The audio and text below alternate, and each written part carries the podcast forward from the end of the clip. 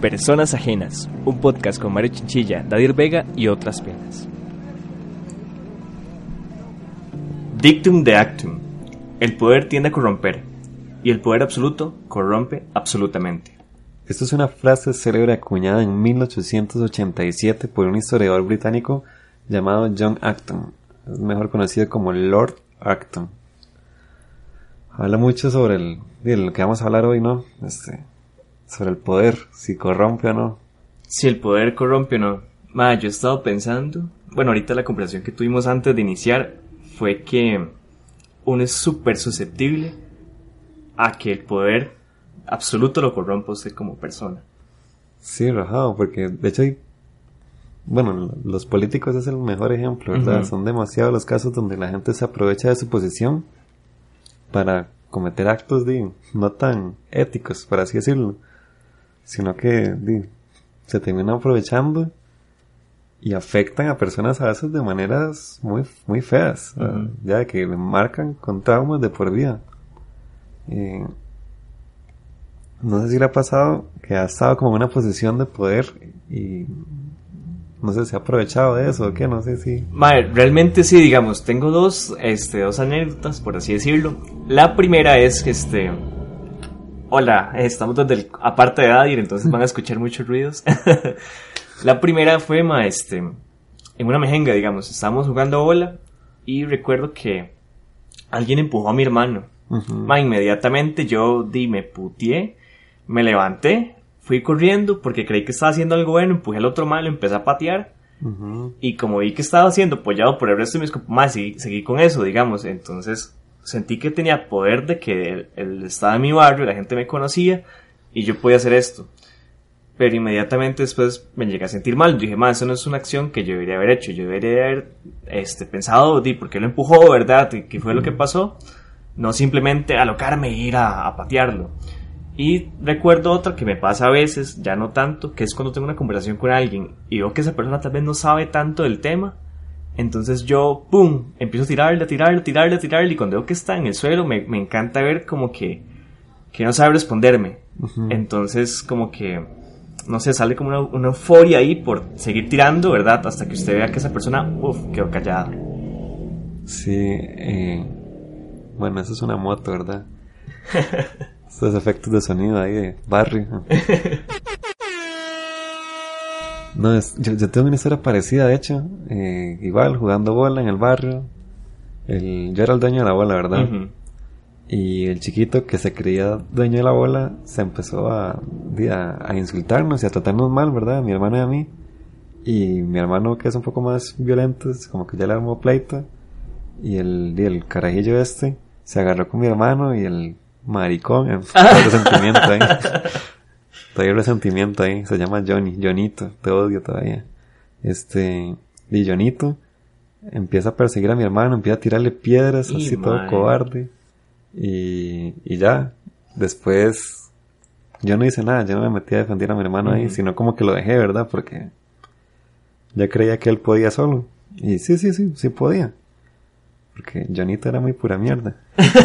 y bueno, después recuerdo que ya como que se arma como el, ya el pleitillo, ya como todos los del barrio ahí como haciendo sus bandos, ¿verdad? Todo Civil War. Y ya unos se van conmigo porque yo era el dueño. ¿Cómo es que se llama su hermano? Andrés. Andrés, Team Andrés era. Team Andrés y Team Janito. Todos eran como Team Andrés, ¿verdad? Ajá. Y además porque éramos los dueños de la bola. Los otros niños nos iban a ir con el chiquito que no tenía bola y después no podían jugar con nosotros, ¿verdad? Eh, Ah, bueno, sí, después ya me acuerdo que el mae Janito me empieza a insultar a mí. Y yo como, en realidad yo soy una persona muy tranquila. Y... O sea, de hecho me, asombró cuando usted dijo, mi hermano es más violento. Y yo, o sea, también no es violento, madre. y, y ya como que... de eso es la única pelea en la que he estado. eso, fue como cuando tenía nueve años. Pero eso eran como diez contra uno. Bueno, nueve contra uno casi. Ajá. Y me acuerdo que Jonito me saca pleito ahí y me empuja. Y yo nada más me devolví, le pegó un puñetazo. Y ya, No. fue como, y se puso a llorar. Ay. Y me fue a acusar con el papá, Mira, Y- yo note. el señor Johnny. Señor Journey. Y, y bueno, el, el señor llegó, yo ya ahí todo juega vivo porque había ganado la pelea con un solo golpe. Yo, así Ajá. se siente pelear, qué cool que soy. Voy a seguir haciéndolo. Y bueno, ya llega el señor, ¿verdad? Llega ahí como el planché y me regaña todo. Empieza a decir que no, no va a volver a dejar que, que yo vuelva a jugar con Jonito y yo, y yo todo juega y todo malcriado. Pues yo no quería jugar con él nunca más. y no sé qué. Y el señor no sabía ni qué decir porque como que me quería pegar, pero no podía porque Ay, es ilegal. ¿verdad? y no, este, al final ya el mae dejó de, de hablarnos y ya monté mi imperio de niños jugando bola gracias a, a que yo gané la pelea. Y fue, fue extraño al mismo tiempo porque yo ahí no sé por qué sentía esa, como un liderazgo ahí, como que ya ahora, ahí yo era como así, soy el dueño de la bola, ahora todos los niños me hacen caso y el que no me hace caso y me insulta, lo pichaseo. Cosa que en Sí. realidad nunca iba a suceder porque yo no soy tan violento, pero y no, ahí fue, fue, de hecho me recuerdo muy bien después que fue súper absurdo, después llegamos a la casa y ya mi hermano y yo como que ya acabó la pelea, "Ay, ya no queremos jugar y nos fuimos a la casa. Fuimos a ver Dragon Ball ahí todo normal y, y después ahí como discutiendo como, Ujú. ah, si se siente pelear, que vacilón, ah, no sé qué, yo nunca había pegado el puño en la cara a alguien. y ahí como discutiendo de, de, de la Ajá, experiencia ajá. de la pelea y pero yo sí- sí- sí- ahí sí siento que sí me aproveché bastante. Porque después ya, digo, obviamente jugamos bola. Ujú. Y Jonito no podía jugar con nosotros, ¿verdad? Porque yo era el que decía y todos los niños del barrio me hacían caso. digamos más, yo, o sea, yo muy pocas veces llego a sentirme bien por algo que hice, tal vez agresivamente. Porque si yo creo que yo sí defendí a alguien o, o hice esto por defenderme o a, o a los míos, lo que sea, más bien después llego a sentirme como muy eufórico, muy bien, como, ma, esto pasó y no sé qué, ¿verdad? Te hablo con mi familia y todo esto. Pero cuando yo sé que tal vez me pasé la raya o, o hice algo sin pensarlo de antes, llego a sentirme súper mierda, digamos. Y es como un remordimiento que no se va en días. Y que ahí, por la más mínima estupidez que haya hecho, queda ahí. Pero al final, uno también decide cómo sentirse con respecto a algo, ¿verdad? Entonces es como complicado. Sí, sí, es cierto eso. Siento que a veces otra cosa que pasa, si otra anécdota sería, me acuerdo, oh, qué feo esto. En tercer grado de la escuela. Estábamos en el recreo jugando bola y una chiquita, bueno, yo choqué con una chiquita de primer grado. Esa chiquita, bueno, y como que yo la agarré y la salvé ahí todo, película de, Disney, ¿verdad? Ujú. Cayó en mis brazos y yo, hey, ¿estás bien? y ya, todo bien. Y después como que la chiquita, eh, esa, fue- esa- esa es la parte vergonzosa.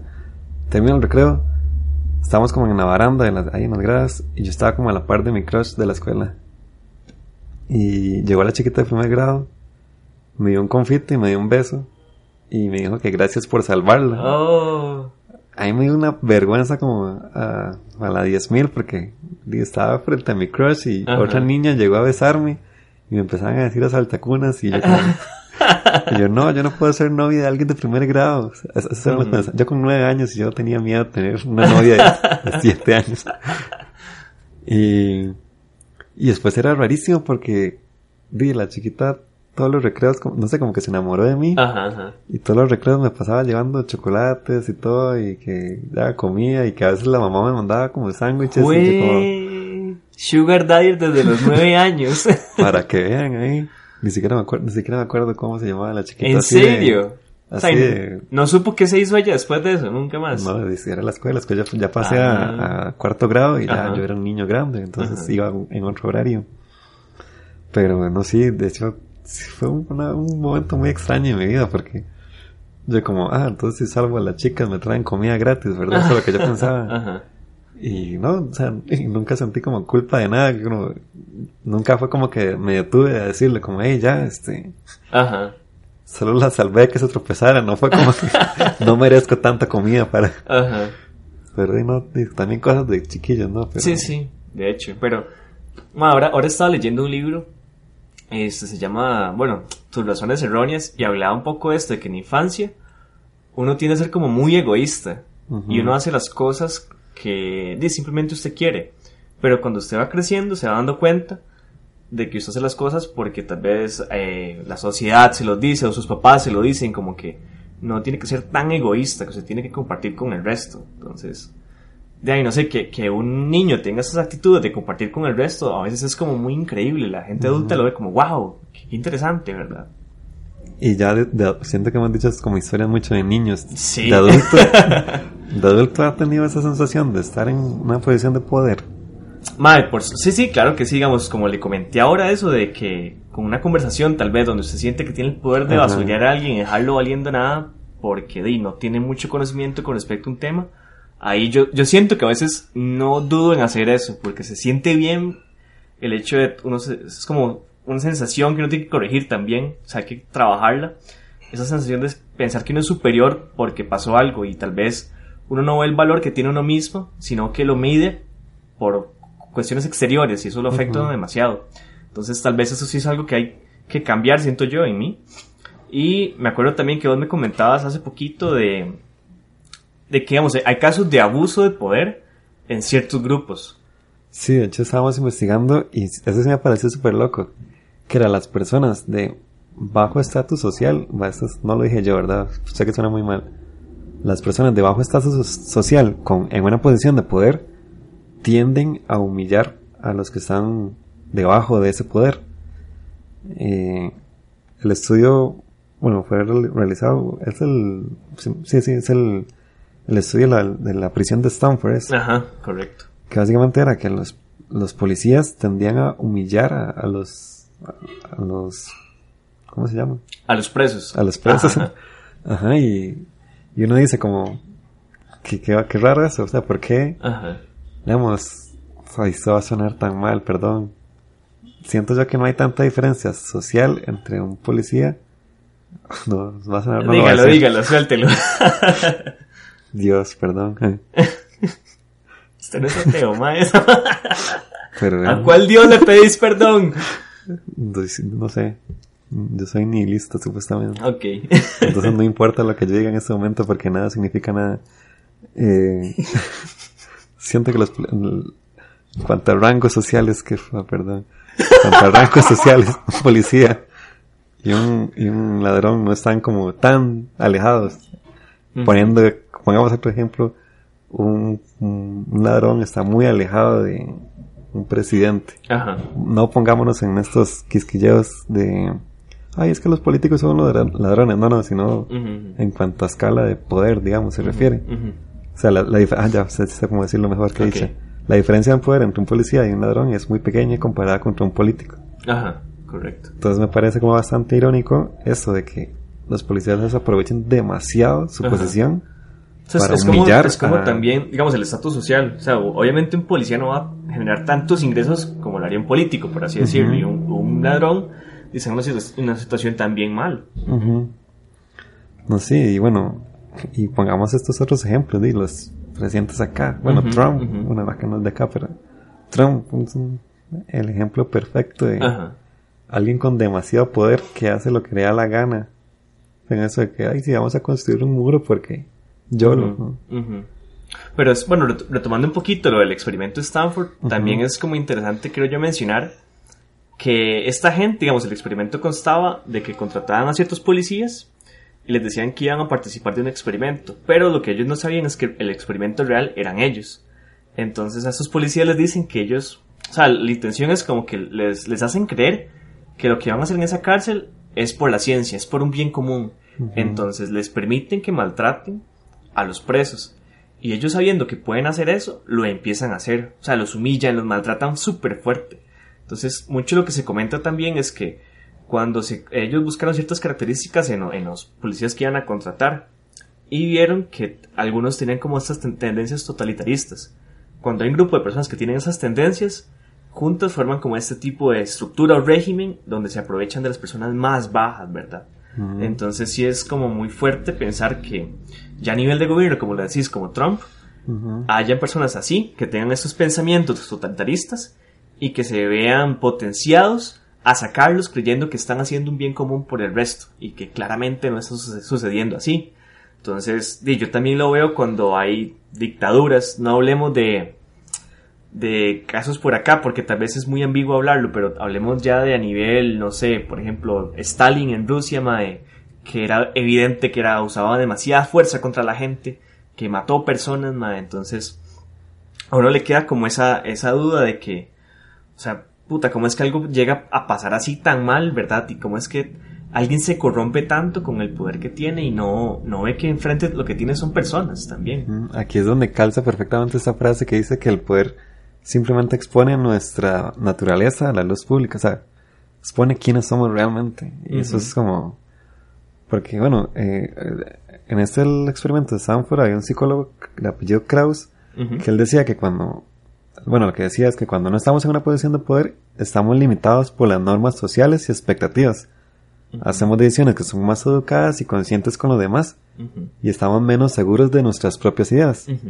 Pero apenas hay poder, todo eso desaparece. Y nuestro, ya nuestro ego se sube y es como, voy a hacer lo que yo quiero porque puedo. O sea, de hecho es, es, es, loco porque es pensar en lo que te hablé al principio de los niños, que uno inicialmente es muy egoísta cuando crece se va cambiando esas conductas. Pero luego cuando usted llega a estos puntos donde hay demasiado poder, es como ir en contra de todo lo que usted tal vez cree o siente que es correcto, no sé. Y es, sí, es que es el poder, como lo que decían también, es que el poder da como un pie para que nosotros empecemos a disfrutar estos impulsos básicos, de pequeños que somos tan egoístas, como no, yo quiero volver a pensar solo en mí, ahora que tengo este poder y Sí, es que al final hay que ser también, hay que ser como críticos y no todo gira en torno a uno. Uno vive también con gente y pues a pesar de que es bueno que usted considere eh, primeramente su persona, de, también tiene que entender que vive con un grupo de gente. Y hay que hablar un poco también de las estructuras que, de poder que se generan, digamos, en todos los ámbitos, desde políticas, religiosas, económicas, más hasta siento yo que la universidad con sus propios gobiernos, todo esto fomenta que la gente se aproveche de otras personas. Exacto, sí, y es, digo, volviendo a lo que estamos hablando hoy, de que esta gente se aprovecha de, la posición en la que está para hacer lo que le da la gana y no siempre son, ¿cómo decirlo?, éticos con lo que hacen, porque estaba leyendo también que si una persona tiene muy bien sus principios, cuando está en una posición de, poder, esos principios se expanden y hace cosas realmente buenas.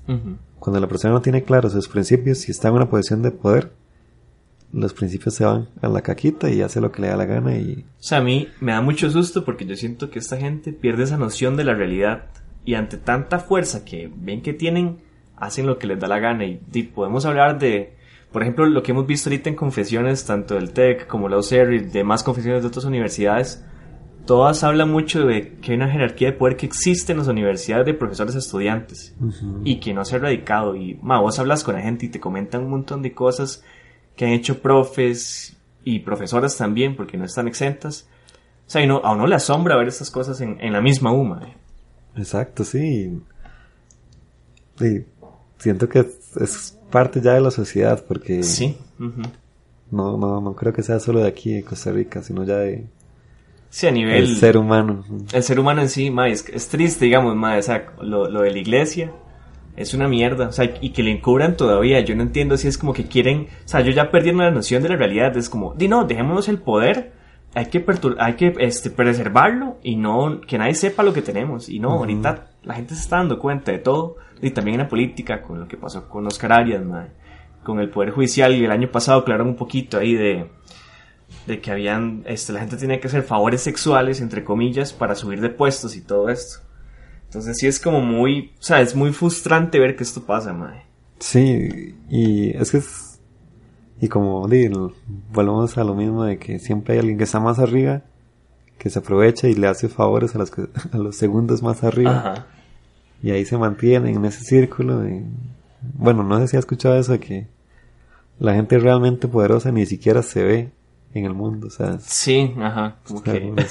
Trump es poderoso, no. Él no es nadie comparado a los que están más arriba de él. Correcto. Y más, esto a mí me recuerda mucho tal vez los ciclos como de violencia, donde una persona violenta a alguien y esta persona para sentirse bien violenta a otra persona y así va el ciclo. De ahí no sé si si esto habrá pasado tal vez en, el caso de la iglesia, donde este ma llegó y violó un montón de chiquitos y esos chiquitos, o sea, no sé si leíste el, el artículo semanario, que era bastante, o sea, es muy fuerte. Ellos decían que después, entre los mismos niños, violentaban a, otro mae. Porque se, se, jugaba como con esta jerarquía de poder, donde todos tienen que buscar quién es el más fuerte, ¿verdad?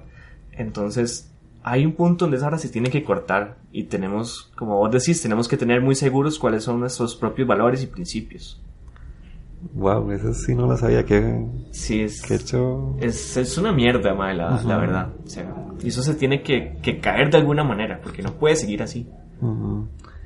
eh, de hecho, bueno, ahora con este y todo esto que está pasando con la iglesia, y no solo la iglesia católica, sino con muchas iglesias también. He escuchado ahí de, testigos de Jehová y iglesias evangélicas también. Y me parece que, se esté revelando, o sea, se, se esté dando a conocer todo esto que está sucediendo. Ya la gente ya ahora sí se está cuestionando cosas, porque por ejemplo, mi abuela era como, ay no, digo, es lo está inculpando por algo. No, no, no, creía porque decía, no, los padres son muy buenos, están con Dios, no sé qué.